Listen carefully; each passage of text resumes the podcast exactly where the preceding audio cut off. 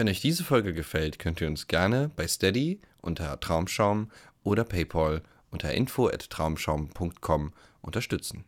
Unter der gleichen E-Mail-Adresse könnt ihr uns auch schreiben, uns Anregungen schicken oder einfach nur Hallo sagen. Oder folgt uns auf Facebook und Instagram unter Traumschaum. Viel Spaß!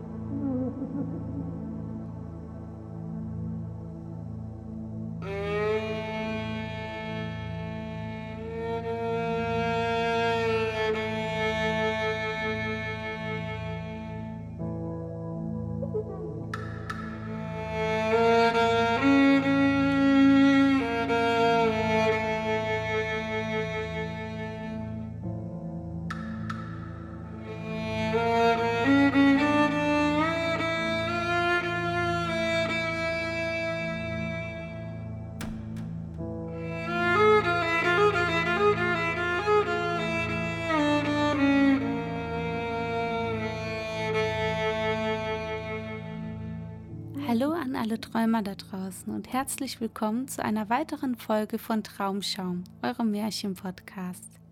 Diese Folge wollen wir einmal damit beginnen, euch Dankeschön zu sagen. Danke, dass ihr eure kostbare Zeit dafür verwendet, uns zuzuhören, den tollen Märchen von damals zu lauschen.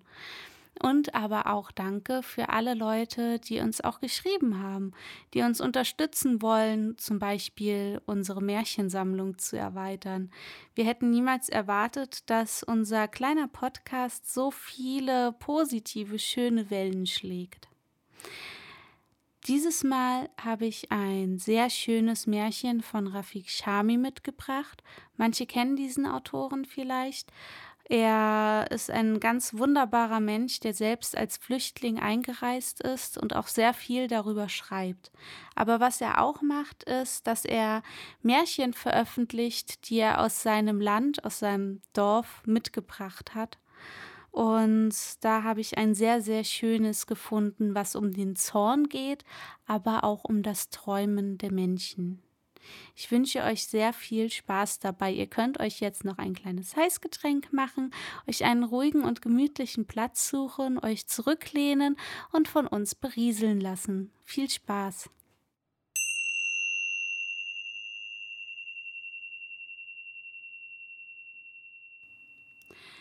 Der Choleriker ist das Salz in der Suppe, die der Schöpfer sich selbst eingebrockt hat. Karl Pelzer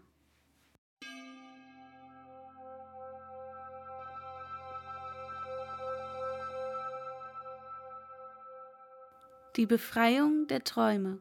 In alter Zeit lebte eine arme Witwe mit ihren beiden Kindern, Hassan und Fatima. Ihr Mann, ein armer Holzhauer, war kurz nach der Geburt der Tochter gestorben. So lebte die Frau in Armut und erzog die Kinder in großer Not. Tag für Tag ging sie in das nahe Kloster und half dort bei der Wäsche, in der Küche und im Garten und des Abends kehrte sie erschöpft nach Hause zurück, knotete ihr kleines Bündel auf und gab Hassan und Fatima das bisschen Essen, das sie aus dem Kloster mitgebracht hatte. Als Hassan 14 Jahre alt war, wurde die Mutter eines Tages vor Erschöpfung krank. Mutter, sagte Hassan, wir haben nur noch für zwei Wochen Mehl und Salz, Zwiebeln und Kartoffeln. Ich will hinausgehen und mir Arbeit suchen. Aber mein Sohn, du bist noch ein Kind, erwiderte die Mutter mit schwacher Stimme. Bete mit deiner Schwester, damit ich schnell gesund werde und wieder im Kloster arbeiten kann. Hassan zog dennoch hinaus, aber so sehr er sich auch bemühte, er fand den ganzen Tag keine Arbeit. Als es dunkel wurde, sah er in der Ferne die Lichter eines großen Schlosses und eilte dorthin. Es war bereits spät, als er das Schlosstor erreichte. Er klopfte an. Ein großer Mann öffnete und schaute Hassan an. Was willst du hier? fragte er. Ich suche Arbeit. Haben Sie Arbeit für mich her? Sicher, aber bei mir wirst du es nicht aushalten. Niemand hält es hier länger als eine Woche aus. Ist die Arbeit so schwer? Nein, die Arbeit ist kinderleicht, aber ich mag es nicht, wenn ein Knecht sich ärgert. Bist du oft zornig? Oft nicht, aber manchmal schon. Dann wirst auch du es bei mir nicht aushalten. Sobald du zornig wirst, verlierst du deinen Lohn und wirst auch nie mehr träumen können. Hassan hielt den Mann für verrückt. Er lächelte und dachte bei sich, die Albträume der letzten Wochen und Tage können mir gestohlen bleiben, doch er setzte eine ernste Miene auf. Wie viel würden Sie mir zahlen? fragte er. Wenn du bei mir arbeitest und dich nicht ärgerst, bekommst du in der Woche ein Goldstück. Das bekommst du am Samstagabend. Wenn du dich aber ärgerst, so bekommst du keinen Groschen und verlierst deine Träume für immer. Willst du trotzdem bei mir arbeiten? Habe ich richtig gehört, dass ich ein Goldstück für die Woche bekomme? Ja, wenn du dich aber. Ich ärgere mich nie, unterbrach Hassan ihn freudig und betrat das Haus. Schon am selben Abend erklärte der Schlossherr, was Hassan zu tun habe. Jeden Morgen die dicke Kuh melken, das edle Pferd im Hof zehn Runden am Zügel führen, am Nachmittag den Perserteppich säubern und weiche Kissen darauf legen, den Weihrauch in der kleinen silbernen Schale anzünden und den exotischen Matebrocken-Tee servieren. Das machte er jeden Tag. Die Arbeit war nicht schwer. Hassan wunderte sich jedoch über das große Schloss. 521 Zimmer zählte er. 520 Zimmer durfte er betreten. Ihre Böden waren aus Marmor, die Wände aus Silber und die Decken aus Gold. Nur ein Zimmer war immer verschlossen. Eine alte Frau erschien jeden Tag vor der Morgendämmerung, putzte bis zum Sonnenuntergang und verließ dann wieder das Haus. Sie war stumm und schwarz gekleidet. Ihr finsterer Blick war Hassan unheimlich. Und wenn sie an die verschlossene Tür kam, so bekreuzigte sie sich und eilte davon. Hassan arbeitete eifrig und lächelte von Tag zu Tag zufriedener.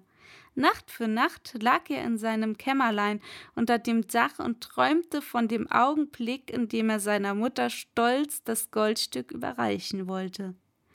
Damals konnte eine Familie einen ganzen Monat lang von einem Goldstück leben.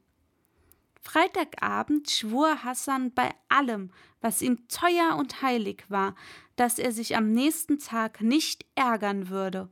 Was immer der Schlossherr auch machen würde, mit diesem Entschluss hüpfte er am frühen Samstagmorgen aus dem Bett und lief zuerst in die Küche. Er machte wie an jedem Morgen Feuer im Herd und ging pfeifend in den Kuhstall. Dort molk er die Kuh und kehrte mit der Milchkanne in die Küche zurück, wo der Herr bereits auf ihn wartete.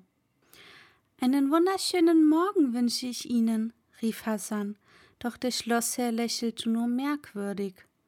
Zeig mal her, herrschte er seinen Knecht an, riss ihm die große Milchkanne aus der Hand und schaute hinein. Du, du hast davon getrunken, schrie er. Aber Herr, ich trinke nie Milch. Sie bekommt mir nicht. Du wagst zu behaupten, dass ich lüge? brüllte der Schlossherr wild. Nie im Leben, Herr. Ich habe bloß. Doch Hassan konnte nicht zu Ende reden, denn der zornige Herr leerte die Kanne über seinem Kopf aus. Hassan kochte vor Wut, doch er biss die Zähne zusammen, als der Schlossherr ihn fragte: Ärgerst du dich? Nein, antwortete Hassan und wunderte sich über das teuflische Lachen seines Herrn. Wenn du dich nicht ärgerst, ist es nur gut für dich. Geh und führe das Pferd aus. Hassan ging davon. Er wischte die Milch von seinem Gesicht und kochte innerlich über die Schmach. Draußen war es eiskalt. Seine nassen Kleider klebten an seiner Haut. Hassan zitterte.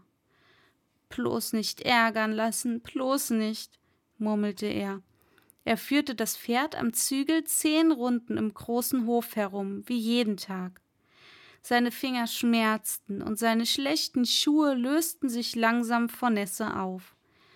Doch er musste die zehn Runden durchhalten.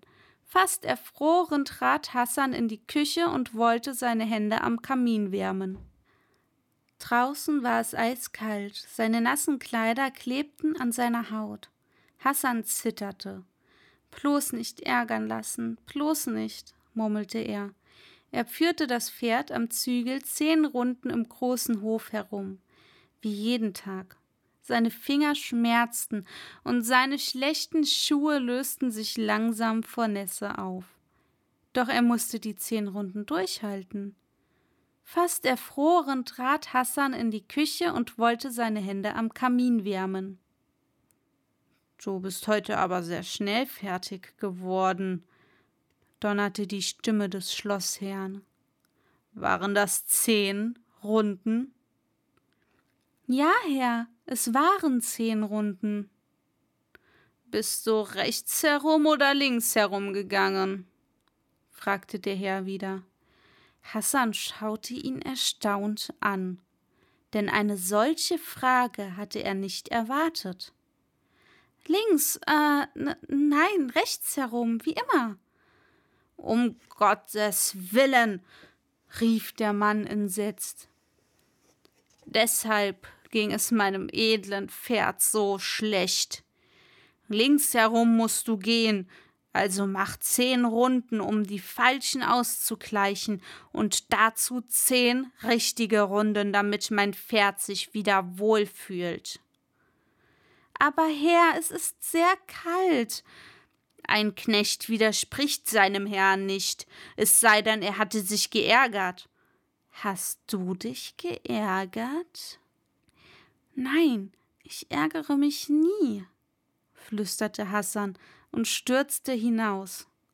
Er zog das Pferd zwanzig Runden links herum und flüsterte immer wieder Bloß nicht ärgern, es ist bald vorbei.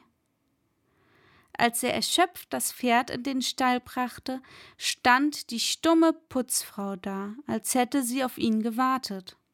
Sie blickte ihn mit besorgten Augen an, lief auf ihn zu, drückte fest seine Hände und lächelte, als wollte sie ihm Mut machen. Doch Hassan stieß sie von sich. Du bringst mir noch Pech heute. Lass mich in Ruhe, rief er und eilte hinaus.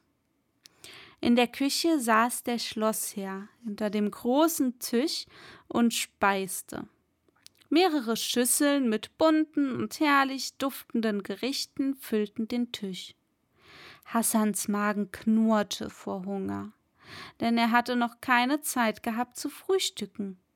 Er wollte sich ein Stück Brot abschneiden und es mit einem kleinen Stück Käse essen. Der Schlossherr aber lachte laut. Was sehe ich da? Willst du etwa essen? Ja, Herr, ich habe noch nicht gefrühstückt.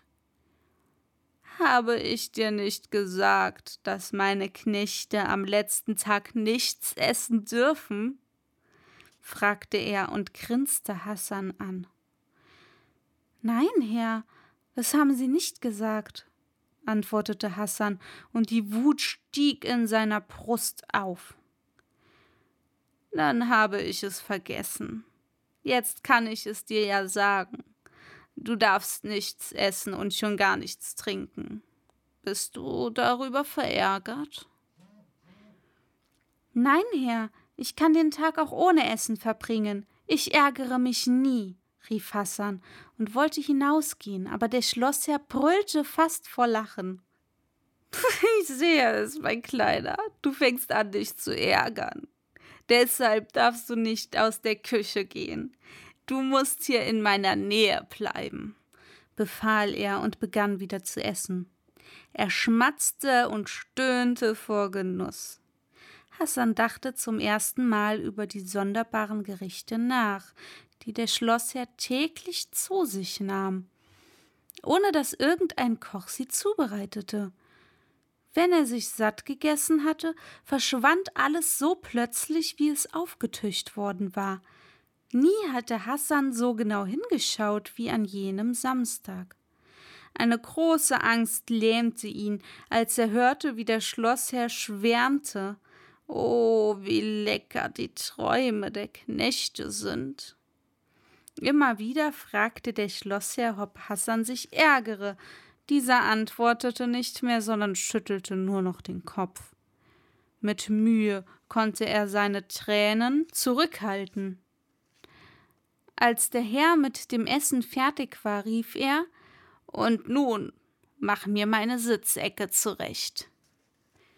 Hassan stand auf und ging mit langsamen Schritten in den großen Raum, wo er jeden Nachmittag den Perserteppich bürstete und die weichen Kissen aufschüttelte, damit der Schlossherr im angenehmen Duft des Weihrauchs seinen Tee genießen konnte.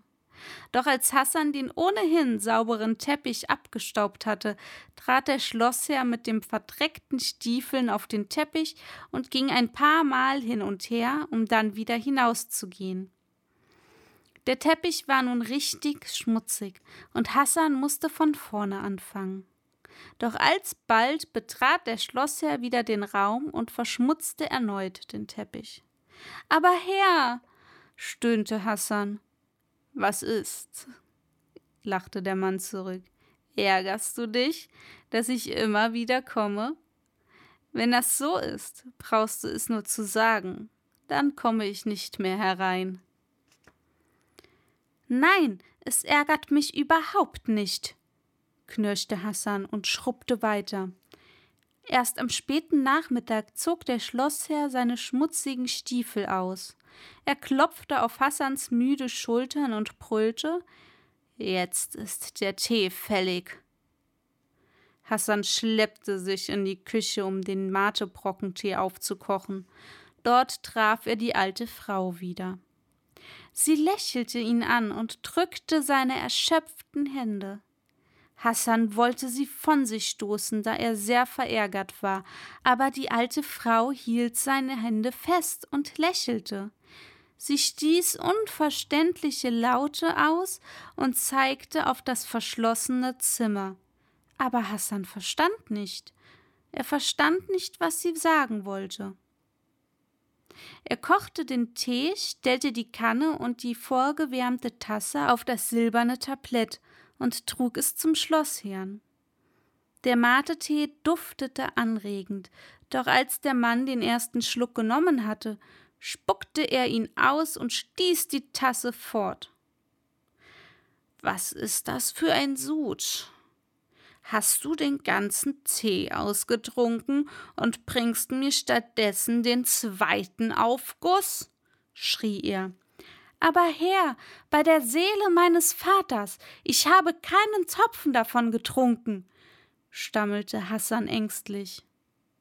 Du Lügner, du, willst du mich quälen?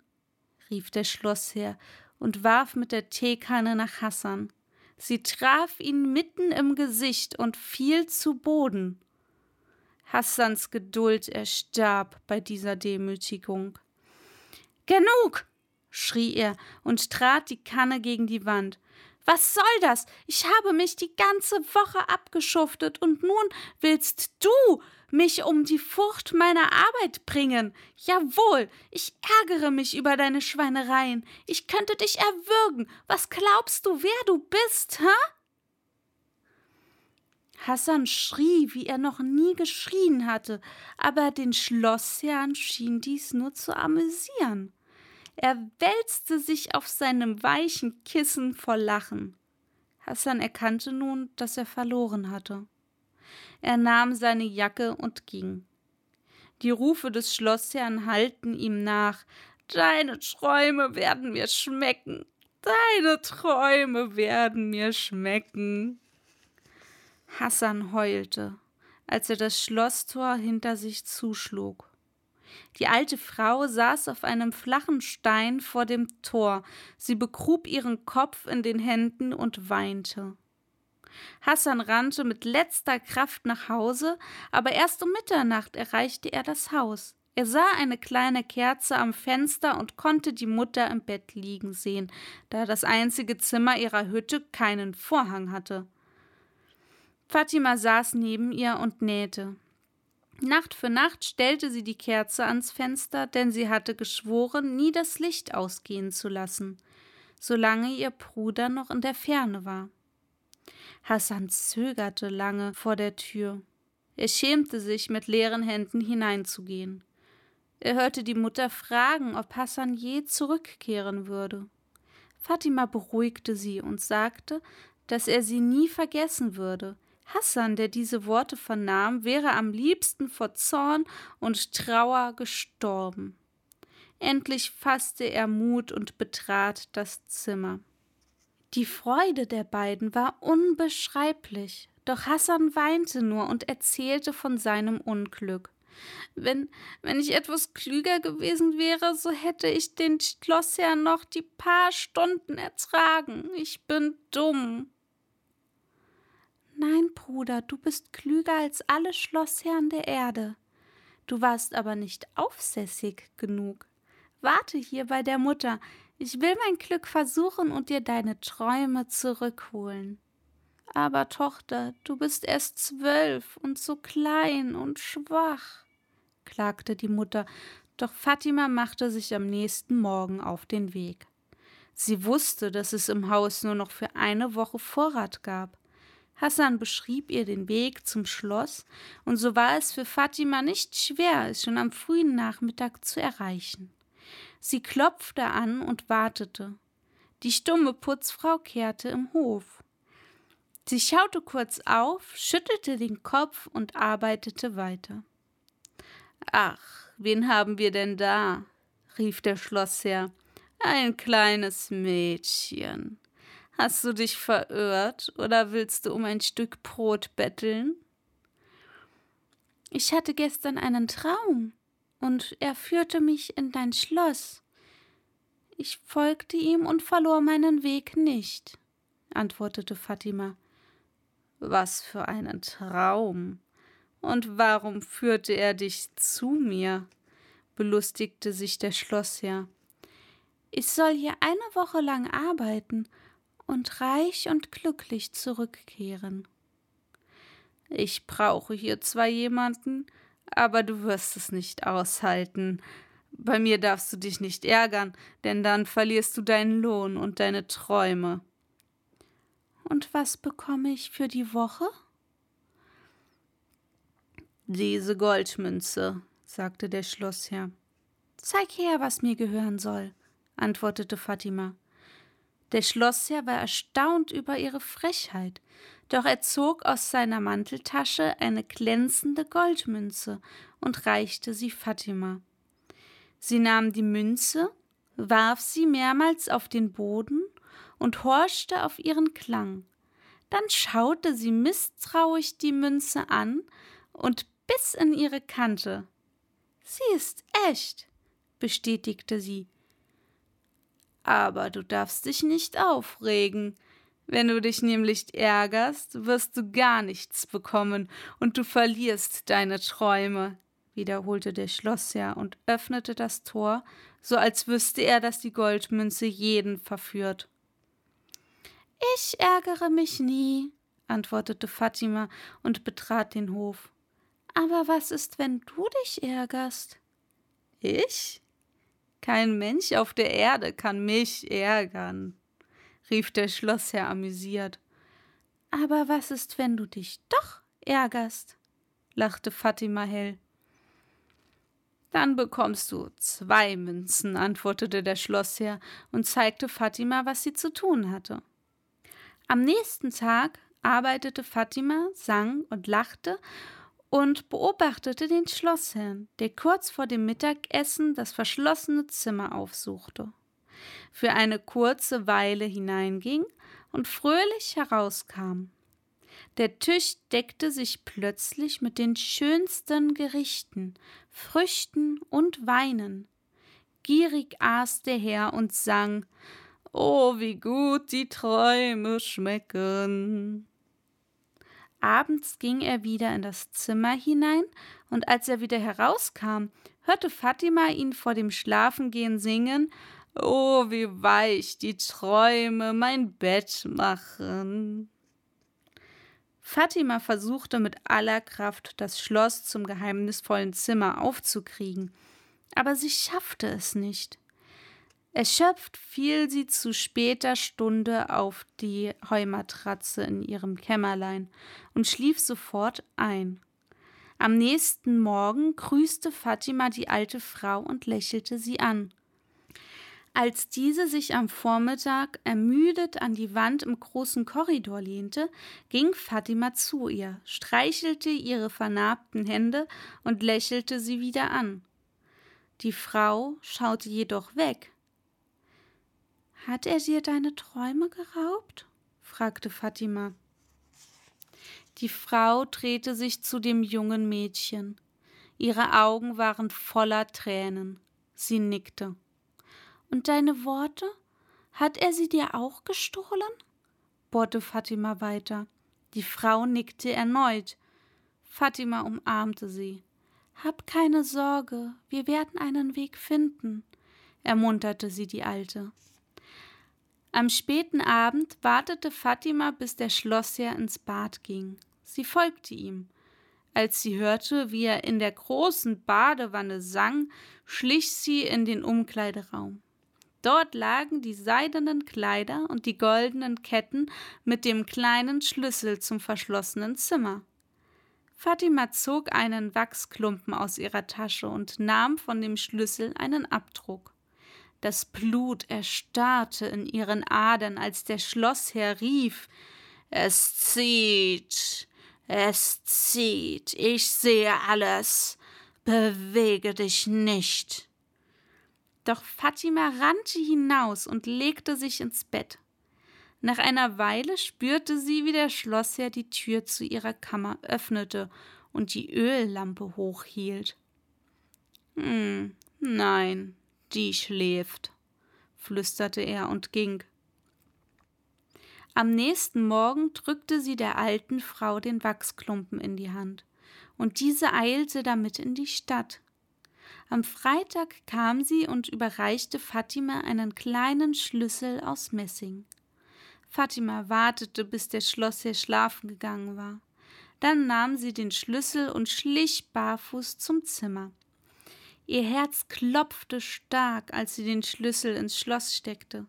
Sie drückte ihn um und siehe da, die Tür öffnete sich. Ein buntes Licht strahlte ihr entgegen, als sie das Zimmer betrat. Sie blieb wie angewurzelt stehen. Tausende von kleinen goldenen Käfigen hingen an dem großen fensterlosen Zimmer.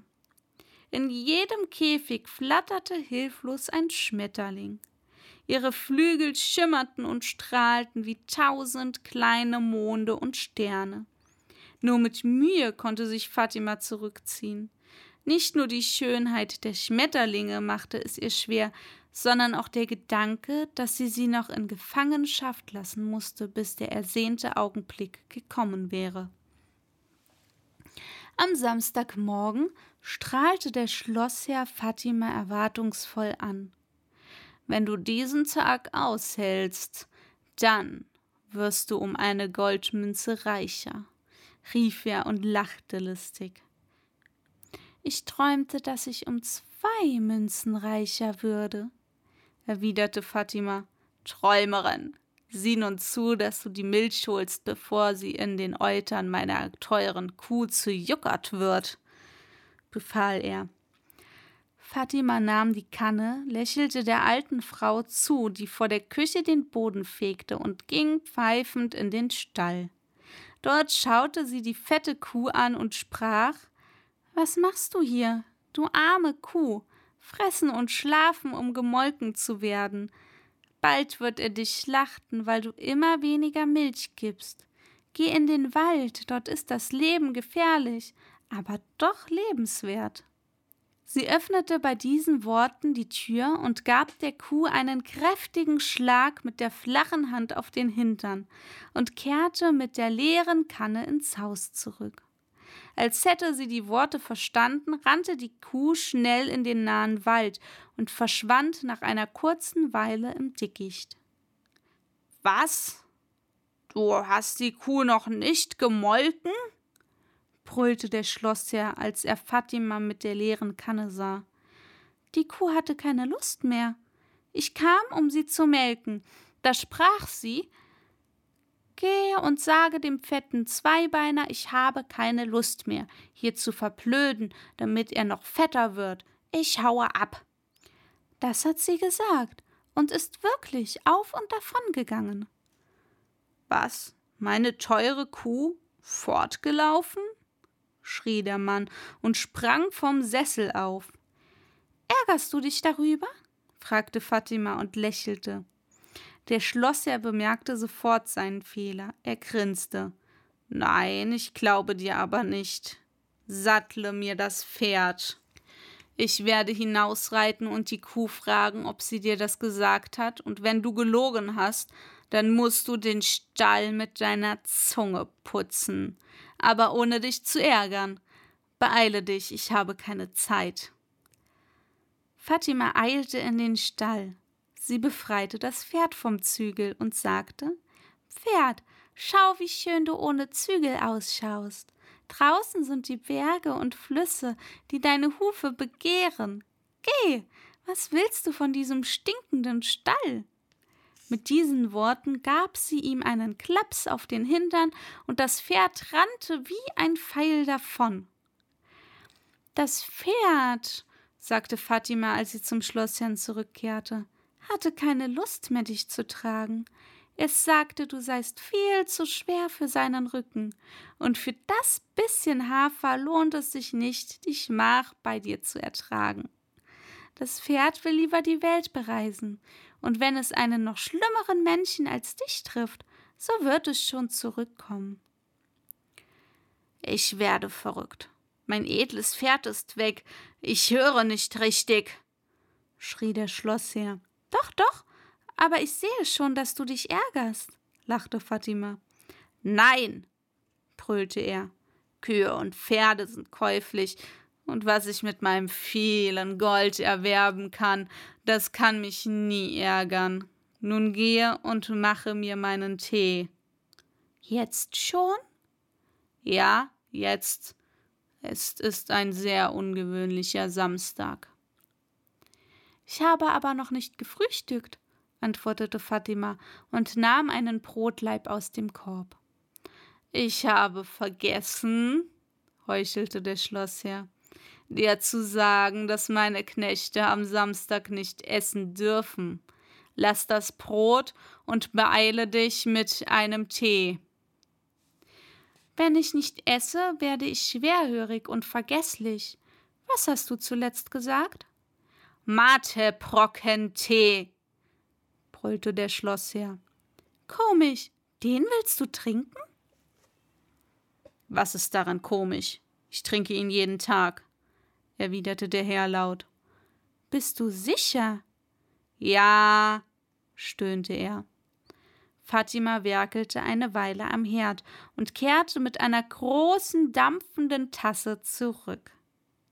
Der Herr nahm einen Schluck und musste sofort husten und spucken. Was ist das denn? schrie er und wischte sich angewidert den Mund. Alte Sockentee, antwortete Fatima. Was hast du gekocht? Alte Socken. Ich habe mich auch gewundert und dachte, ich irre mich. Doch du hast dann gesagt, jawohl, ich will das trinken. Ich habe Mateprocken und nicht alte Socken gesagt, knurrte der Schlossherr. Oh, entschuldige mich bitte. Mein leerer Magen betäubt meine Ohren. Ärgerst du dich jetzt? fragte Fatima. Ich? lachte der Herr verbittert. Nein, aber bald ist es Mittag und du wirst hoffentlich deinen Hunger ertragen. Doch, du ärgerst dich, aber du willst es nicht zugeben, entgegnete Fatima und eilte hinaus. Die alte Frau strahlte ihr entgegen. Nur noch ein paar Stunden, dann wirst du deine Träume wiederhaben, flüsterte Fatima und half der Frau bei ihrer Arbeit auf dem Hof. Kurz vor Mittag hielt sie inne und schaute die Frau an. Jetzt ist es soweit. Die Frau ließ den Besen fallen und eilte mit Fatima ins Haus. Fatima öffnete die Tür zum Gefängnis der Schmetterlinge und befreite sie alle aus ihren goldenen Käfigen. Sie flatterten aus dem Zimmer und flogen aus dem Haus hinaus wie ein Bündel Farben.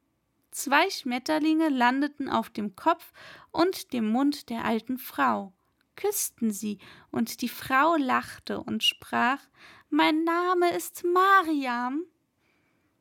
Fatima und Mariam fielen sich in die Arme, und als sie den letzten Schmetterling ans Licht geholfen hatten, schlossen sie leise die Tür und gingen wieder auf den Hof hinaus.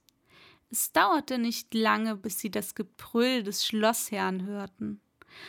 Wo sind, wo sind, wo sind meine Träume? Wer hat sie gestohlen? Wo sind die Träume? Wie soll ich jetzt noch essen und ruhig schlafen? Mariam zischte. Warte, du verfluchtes, dickes Schwein. Wenn du erst meinen Besen schmeckst, wirst du bestimmt ruhig schlafen. Fatima bog sich vor Lachen, als der Schlossherr plötzlich an der Türschwelle stand und die sprechende Mariam anstarrte. Du, du, du kannst widersprechen? Bist du taub geworden, du Esel? antwortete Fatima und schüttelte sich vergnügt vor Lachen. Du hast also die Schmetterlinge geraubt, sprach der Herr mit trockener Kehle. Und du hast dich geärgert. Gib es zu, rief Fatima. Jawohl, das hat mich geärgert, aber du wirst keinen Groschen sehen, weil du eine Diebin bist, empörte sich der Schlossherr. Fatima griff nach einem kräftigen Ast und Mariam nahm den Besen.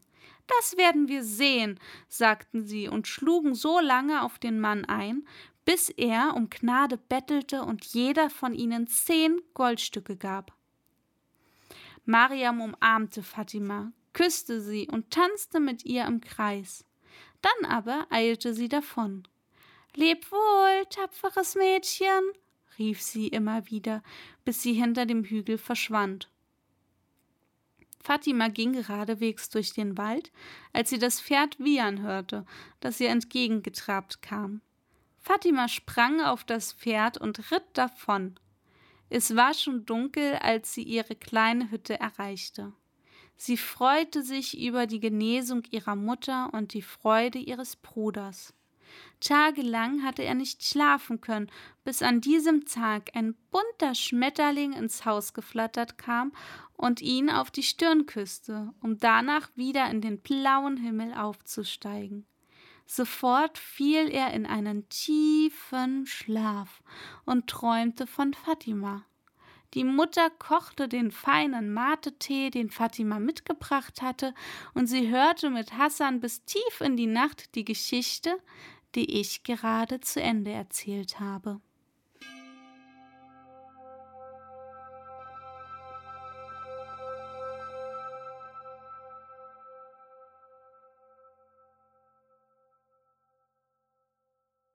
Nur was wir träumen, sind wir wirklich denn alles Übrige gehört, weil es verwirklicht ist, der Welt und allen Menschen.